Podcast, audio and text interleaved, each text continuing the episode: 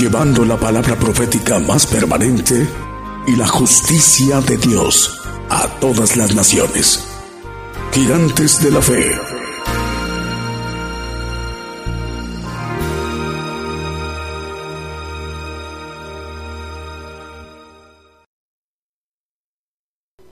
Muy buenos días hermanos, los que nos escuchan en las FM y nos ven en, las televisoras en otros lugares del mundo. Dios les bendiga a todos. Y hoy vamos a, ver un tema un poco aparentemente sencillo. Eh, se llama vencedor o vencido. Y a la luz de la Biblia vamos a ir viendo quiénes son los vencidos y quiénes son los vencedores para que tengamos las leyes que están escritas en la palabra y procuremos estar en el pacto de vencedores.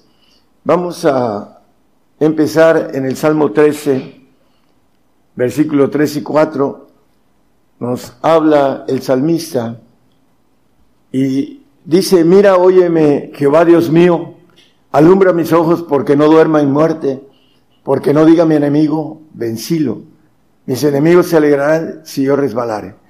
Bueno, aquí nos dice algo importante. Dice que alumbre sus ojos. Vamos a ver un texto de estima de los ojos que tiene que ver con los santos. Lo vamos a leer.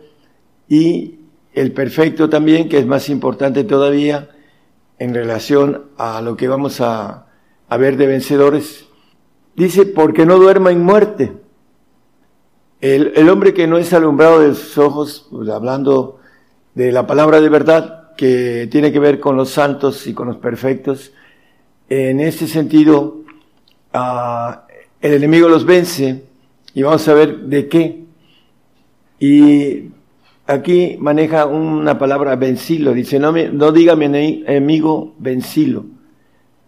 Y ya después dice, se alegrarán si yo resbalaré. Bueno, eh, la importancia es que los que duermen en muerte, nos habla la Biblia sobre ellos.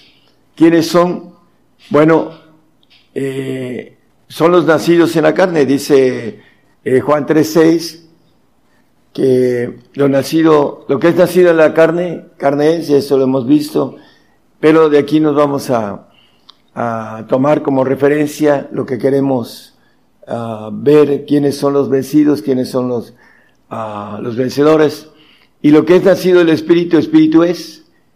Hay dos clases de creyentes, uno que nace en la carne y otro que nace en el Espíritu. Y vamos a seguir en la pista.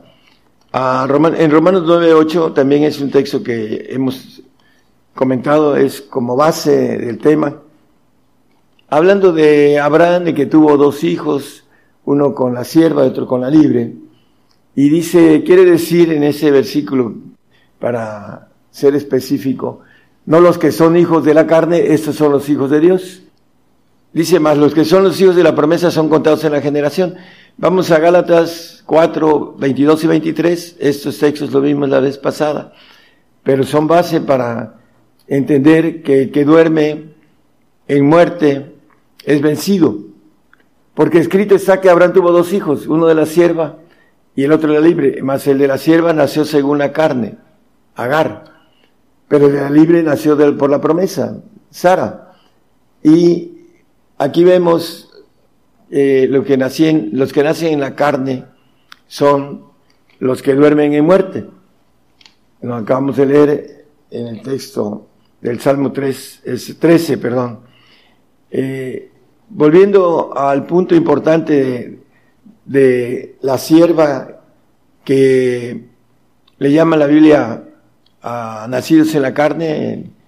Eh, vamos a, ver también otro texto de Romanos 8, 6 y 7, porque nos dice que duermen en muerte, porque la intención de la carne es muerte, dice, mas la intención del Espíritu vida y paz, por cuanto la intención de la carne es enemistad contra Dios, porque no se sujeta a la ley de Dios ni tampoco puede.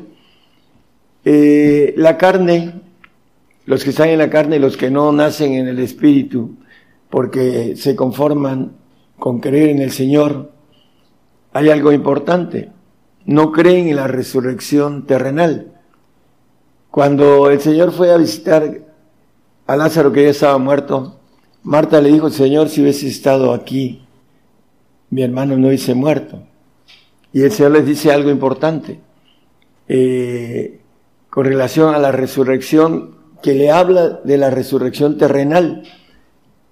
Tu hermano, hablando de, dice, resucitará.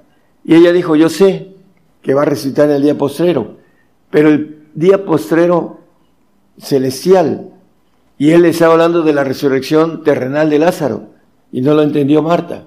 Como la mayoría o todos los que están en la carne no entienden la resurrección terrenal. Les predican los carnales, los que andan en la carne les predican que nos vamos en espíritu y regresamos con cuerpos espirituales a gobernar la tierra. Y eso no es cierto. A la luz de la Biblia hay una resurrección terrenal. Por eso la Biblia dice que la resurrección en el 1551, no lo ponga hermano, dice que es un misterio. Y esos misterios están dados en el 1.26 de Colosenses a los santos. Por eso el carnal no entiende la resurrección terrenal y duerme en muerte, pues dice los muertos en Cristo. Habla el 14, perdón, el 4, 15 de Primera de Tesalonicenses y el 17 habla sobre esto el, apóstol Pablo diciendo, por lo cual os decimos eso en palabra del Señor, que nosotros que vivimos ya habrá resucitado como santo. El 3.8 de Efesios dice, yo el más pequeño de todos los santos. Él va a resucitar cuando venga el Señor en cuerpo terrenal, porque dice que Él guarda nuestros huesos. Todos serán guardados, dice el, el Salmo 34, 19, 20. Tampoco lo ponga, esto es un tema que hemos visto. Lo importante es algo, dice, no seremos delanteros a los que durmieron, a los vencidos. En el 16, por favor, porque el mismo Señor con aclamación, con voz de arcángel y con trompeta de Dios descenderá al cielo, y los vencidos y los muertos en Cristo resucitarán primero. El 25 de Apocalipsis. Vamos a Apocalipsis. Más los otros muertos, los vencidos los que duermen en muerte, lo que leímos al principio, no tornarán a vivir hasta que sean cumplidos los mil años. ¿Por qué? Porque sin santidad nadie verá al Señor cuando Él venga. El 26 dice, bienaventurado y santo que tiene parte en la primera resurrección. Ah, la importancia es que esos muertos hasta después de los mil años van a resucitar. Mil quinientos años, ya hemos visto promedio eh, y el texto que leímos la vez pasada también sobre esto.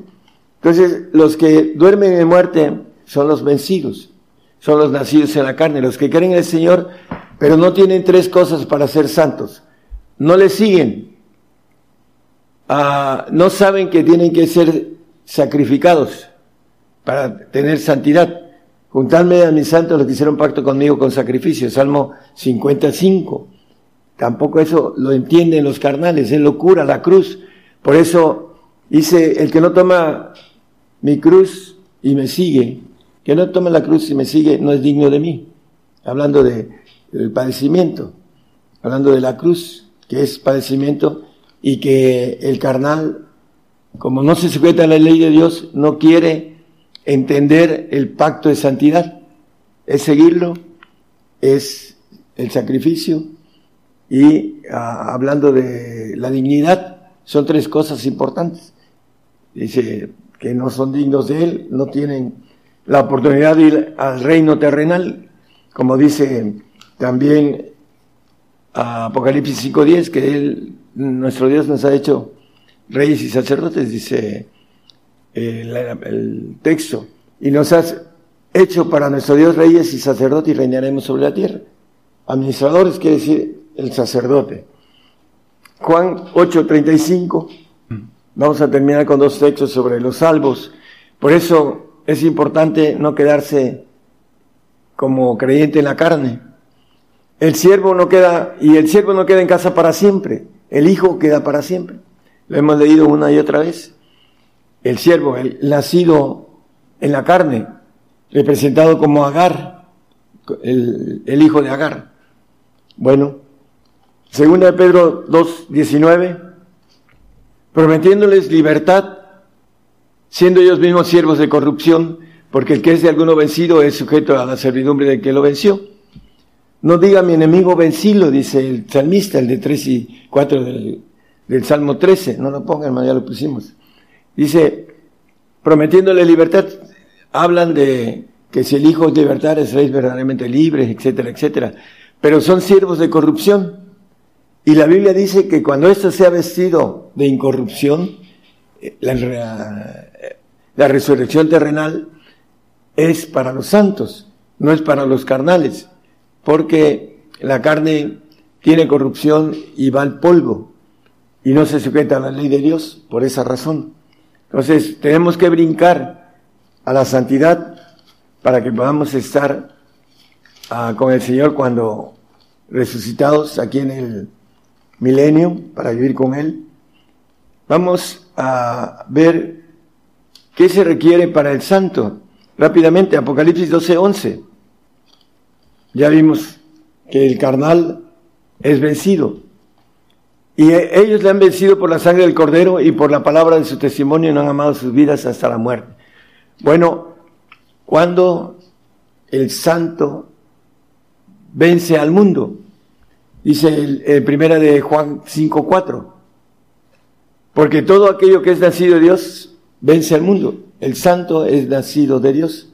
Vence al mundo. Y esa es la victoria que vence al mundo, nuestra fe.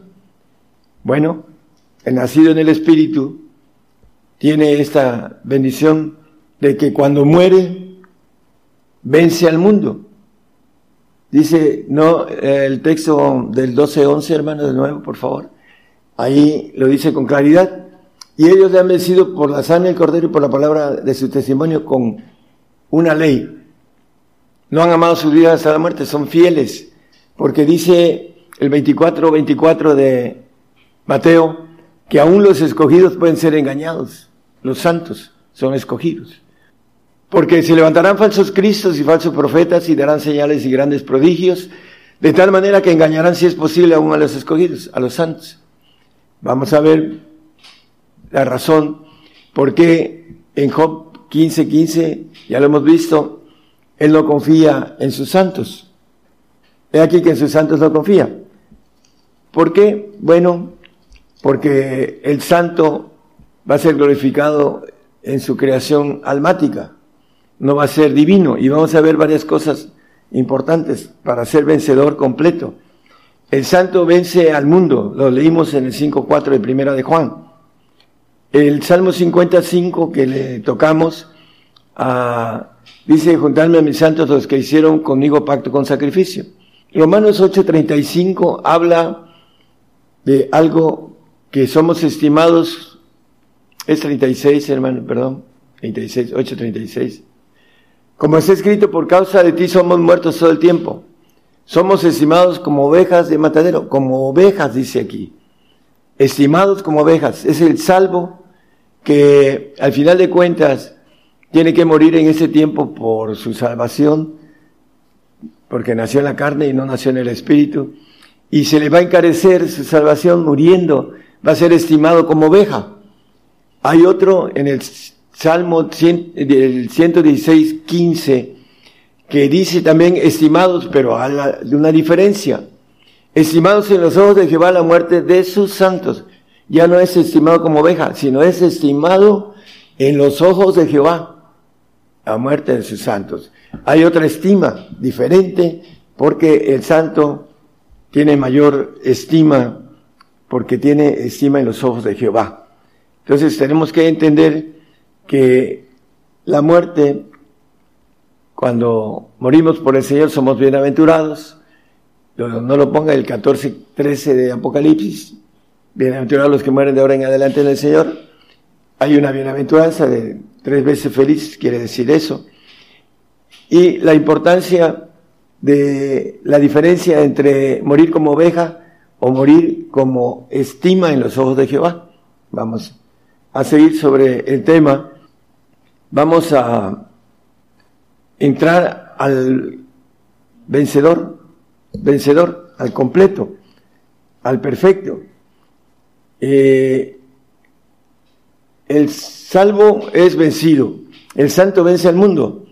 Y vamos a ver que en Juan 2, 1 Juan 2, 3 y 14, hay uno que vence al maligno, que es el perfecto, el que conoce al Padre. Os escribo a vosotros, padres, porque habéis conocido a aquel que es desde el principio. Os escribo a vosotros, mancebos, porque habéis vencido al maligno. Os escribo a vosotros, hijitos, porque habéis conocido al Padre.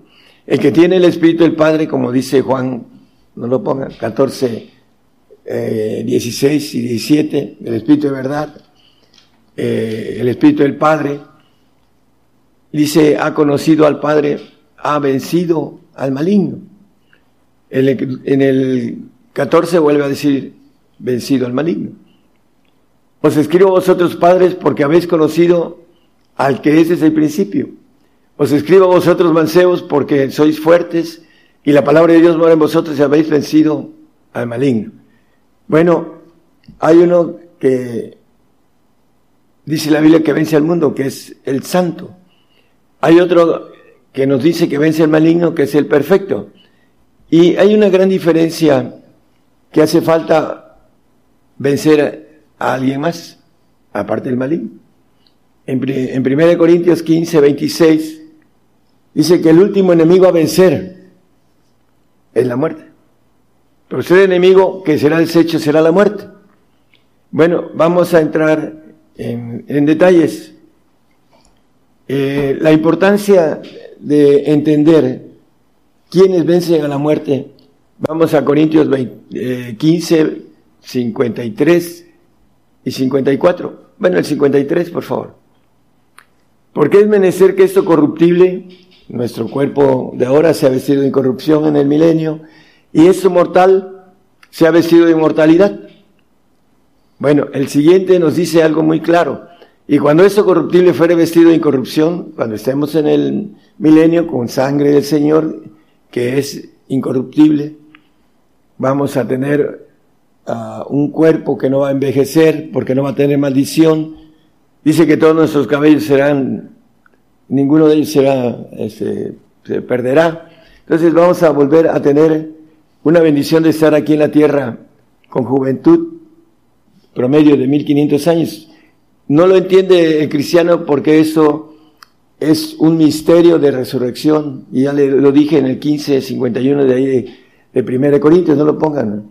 Dice la importancia, y esto mortal fuere vestido de inmortalidad, entonces se efectuará la palabra que está escrita, absorbida es la muerte con victoria. ¿Cuándo vamos a ser vestidos de inmortalidad?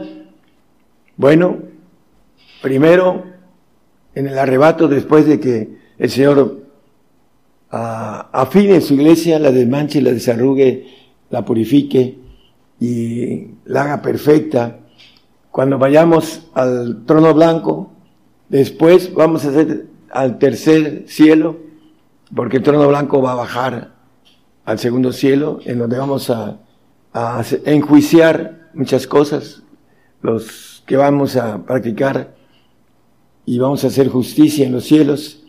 Bueno, Después de eso vamos a ir a ser presentados en espíritu, el espíritu que está en nuestros huesos para los perfectos. Vamos a ser presentados como ofrenda. Dice que con una sola ofrenda hizo perfectos para siempre a los santificados, a los santos del Altísimo. Hay dos clases de santos, santos sencillos, simples, y santos del Altísimo, que es los santos del Padre que van a ser inmortalizados porque van a ser vestidos de inmortalidad. Y entonces cuando sea esa parte en los perfectos, va a venir la bendición, lo que dice ahí, porque está escrito, o escrito está, se efectuará la palabra que está escrita, sorbida es la muerte con victoria.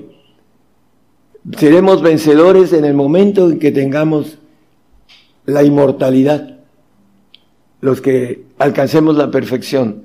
Los santos tendrán sobre su cabeza una, primero una promesa de una eternidad, vida eterna, pero hay muchas y, nunca dejarán de ser eternidades. Ya hemos visto eso, puertas eternas en Salmo 24 y el 1632 o 36 de, de Crónicas de Primera, que habla de eternidad, eternidad. Bueno, los santos se van a tener que portar bien para pasar de una eternidad a otra. Estará sobre su cabeza la sentencia de no haber vencido a la muerte. Los únicos que van a vencer la muerte son cuando nos estén vistiendo el Padre de inmortalidad allá en el tercer cielo, cuando seamos presentados como ofrenda. Por eso queremos ser vencedores. Bueno, primero dice la parte que hemos leído acerca del Salmo 13, 3 y 4, que no diga eh, mi enemigo vencilo, que no sea que duerma en muerte, porque el siervo no queda en casa para siempre. El hijo es el que queda para siempre, el hijo legítimo, el hijo adoptivo, que ya hemos visto eso, que es el santo, tiene la sentencia de portarse bien, porque no venció a la muerte. El último y postrer enemigo a vencer es la muerte. Y los que tienen el espíritu del Padre que dice Juan 14, 16 y 17, que ese espíritu estará con nosotros para siempre. Y yo rogaré al Padre y os dará otro consolador para que esté con vosotros para siempre. El Espíritu de verdad que viene a través del Padre estará con nosotros para siempre, porque habremos vencido a la muerte a futuro, porque será cuestión de tránsito de tiempo en nosotros, porque ya en, en el tercer cielo ya no existe el tiempo que existe aquí en la tierra. Bueno, la importancia entonces, hermano, el carnal es vencido y duerme en el milenio, porque no se va a despertar para gobernar, porque no está llamado a gobernar porque fue vencido. El santo, que es un administrador, vence al mundo muriendo.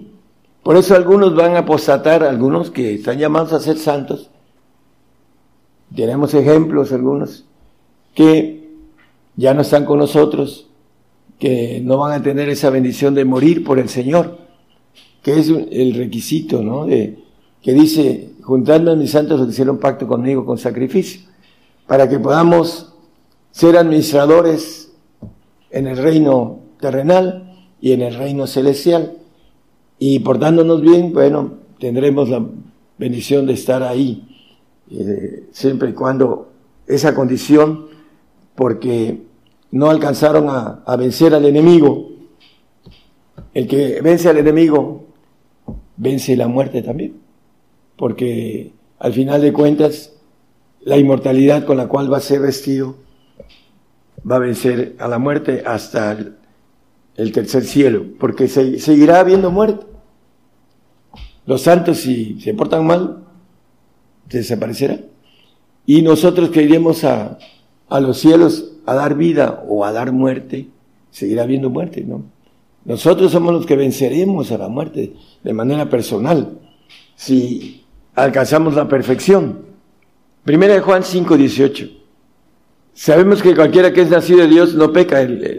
¿Por qué no peca? Bueno, porque el Espíritu de vida en Cristo Jesús nos ha librado de la ley del pecado. Los que tienen nacidos de Dios tienen esa bendición de ser librados de la ley del pecado. No peca. Más el que es engendrado, el legítimo, el Hijo que va a ser ángel de Jehová Todopoderoso, Dice, el general de Dios se guarda a sí mismo en ese tiempo y el maligno no le toca, porque ya lo venció. Por eso no le toca. Por eso es importante entender, hermanos, el vencedor. Apocalipsis habla de siete textos que hablan de vencedor. Al que venciere yo le daré.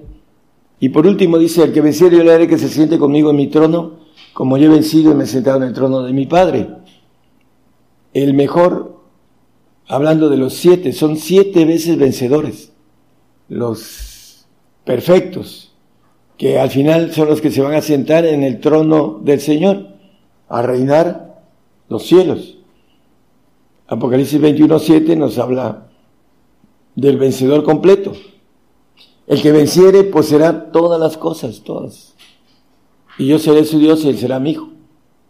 El hijo, vamos a, tomar un tema muy interesante, hermanos, que nos va a dar el Señor como hijos. Omnipresencia, omnisapiencia, omnipotencia. Ese es Dios, ese es el Señor. Y seremos semejantes a Él, dice. Bueno, para tener eso necesitamos vencer, vencer al mundo, vencer al maligno y después, posteriormente, vamos a ser revestidos de inmortalidad y vamos a vencer a la muerte, que es el poster enemigo a vencer. Por eso ah, cantamos el último ah, himno, el vencedores. Bueno, no hay nada que no podamos vencer si nosotros tenemos el deseo, la, fuerza y el apoyo del Señor. Todo lo puedo en Cristo, dice, que me fortalece. El Señor es que yo no pude. No es cierto. No quisiste. Todo lo puedo en Cristo que me fortalece. Podemos. Ese es el, cuando le dijo Juan y Jacobo a, al Señor, oye, este, hablando de sentarse a la diestra y siniestra, eh, no es dado darlo a mí, pero ¿podéis beber del vaso que yo de beber? Podemos, dice. Y lo bebieron. Jacobo murió por el Señor acuchillado, el hermano de Juan. Y Juan, a pesar de que vivió muchos años más, fue, según la traducción cristiana, fue metido en aceite hirviendo en la isla de Pasmos. Es importante entender, porque lo dice el mismo apóstol Juan en Apocalipsis, hablando de las tribulaciones, maneja esto. Entonces tenemos que pasar, como maneja la Biblia, por fuego, tenemos que ser pasados. Dice que el justo es recogido en el horno de aflicción. Entonces, tenemos que vencer esa prueba que viene, que dice el apóstol en el 1.7 de primera de Pedro, la prueba de nuestra fe, mucho más preciosa que el oro, el cual perece, bien sea probada con fuego. Vamos a ser probados con fuego. ¿Para qué? Para que seamos hallados en alabanza, gloria y honra cuando Jesucristo venga a gobernar la tierra, nos levante del polvo. Por eso dice, escóndete en el polvo mientras pasa la ira de Dios, porque no somos puestos para ira pero sí para juicio, para castigo. Yo reprendo y castigo a todos los que amo, dice. Esto no lo entiende el carnal, porque no quiere sujetarse a las leyes, las leyes de Dios. Y por eso es vencido. Y va a dormir en el tiempo milenial. Y después de los mil años, el 25 de Apocalipsis, serán resucitados. Cuando sean cumplidos mil años, cuando venga el arrebato después de que sea suelto Satanás y Satanás vaya en pos de los que van a probar en el milenio que van a estar ahí, que van a nacer, que van a, a tener que ser probados también. Por eso va a soltar a Satanás para probar a los judíos, al remanente judío, que va a tener ADN adámico. Nosotros tendremos el ADN del Señor. Y va a venir lo que es el arrebato. Y aquí dice que esos muertos que fueron vencidos, no diga el enemigo vencido. Dice, abre mis ojos para que no duerma en muerte, para que no diga mi enemigo vencido. Bueno, ellos que murieron y que no, no van a estar ahí, eh, que maneja aquí después de los mil años, y escondidamente 500 más, van a resucitar en cuerpos, ah, van a ir al trono blanco y van a ser, se les va a dar un cuerpo para estar en un paraíso. No sé cuántos cientos o miles de años, pero no van a estar para siempre, como el 836 de Juan, que nos dice que ellos, el siervo no queda en casa para siempre. ¿Por qué? Porque fue vencido. El santo va a tener sobre su cabeza en el reino de Dios después de cumplir una eternidad, el que pueda estar portándose correctamente para que no desaparezca. ¿Por qué? Porque no venció a la muerte. El que venció a la muerte, que es el último enemigo, es el perfecto, el que va a ser inmortal, el que va a ser hijo de Dios, el que va a tener todas las características de hijo o de ángel de Jehová, como dice el 12.8 de Zacarías, hablando que seremos, aún los más flacos, seremos como el ángel de Jehová. En aquel día Jehová defenderá al morador de Jerusalén, el remanente judío, y el que entre ellos fuere flaco, el remanente judío, le habla de flacos porque todavía no tienen el ADN, lo, lo, van a presentar para que sean ah, también como ofrenda. En aquel tiempo será como David, como Cristo, y la casa de David como ángeles, como el ángel de Jehová delante de ellos. Entonces, vamos a ser como el ángel de Jehová. Y vamos a describir qué cosa es el ángel de Jehová con todo su poder para otra ocasión, en otro tema. Muy interesante, muy, muy uh, fuera de la razón humana, pero importante para aquellos que queremos llegar a ser hijos de Dios, que es la inmortalidad, que es el reino eterno, como dice el, el 21, el 22.5, con esto terminamos. El 22.5 dice que reinaremos para siempre jamás. Y allí no habrá más noche. En el reino de Dios no hay noche. No necesitamos descansar. Ahorita por oxígeno dormimos. Pero el Señor descansa, no duerme. Dice que el séptimo día descansó de sus obras. Nosotros descansaremos, pero no tendremos necesidad de sueño porque es oxígeno que necesitamos en nuestra sangre. Y por esa razón, cuando dejamos de dormir, es una necesidad, porque empieza a bajar el oxígeno y tenemos que oxigenarnos a través del sueño. Pero ahí dice que no habrá más noche. No habrá noche ahí. Ni lumbre de antorcha. Tampoco va a haber eh, luz artificial. Porque el Señor Dios nos, nos alumbrará. Tendremos luz propia y reinaremos para siempre jamás. ¿Con qué? Con un poder que está fuera de la razón. Vamos a verlo después a través de la palabra, que es lo que Él nos quiere ofrecer. Pero necesitamos darle todo, darnos completo al Señor. Si no nos damos completos, no, no venceremos a la muerte, que es nuestro último enemigo a vencer. ¿Por qué? Porque no tendremos la perfección ni tendremos la divinidad, ni seremos hijos legítimos o hijos de Dios, porque no alcanzamos a darlo todo. Dice la palabra con relación a eso, cuando Pedro maneja al Señor, nosotros que hemos dejado todo, lo dieron todo. Cuando el Señor me llamó, ¿estás dispuesto a todo? Eso es lo que me, me dijo. Entonces, la pregunta es esa, ¿Está usted dispuesto a todo para obtener algo tan grande, tan importante, que está escondido en la palabra y que son los días que se lo está revelando eso porque ya viene eh, para nosotros la, la tribulación, la grande tribulación está caminando rápidamente para todos los cristianos y unos van a apostatar, los carnales, va a haber mucha apostasía porque ellos no entienden eh, Dios mío, ¿por qué me sucede esto? Se me murió mi padre, o se me murió mi esposo, o mi esposa, o mis hijos, o lo que sea. Porque no entienden. Después apostatan en el Señor. Apenas ayer estaba hablando con una persona creyente y me decía algo sobre esto, de su propia familia, de su propia sangre. Entonces, no entienden el pacto de sacrificio.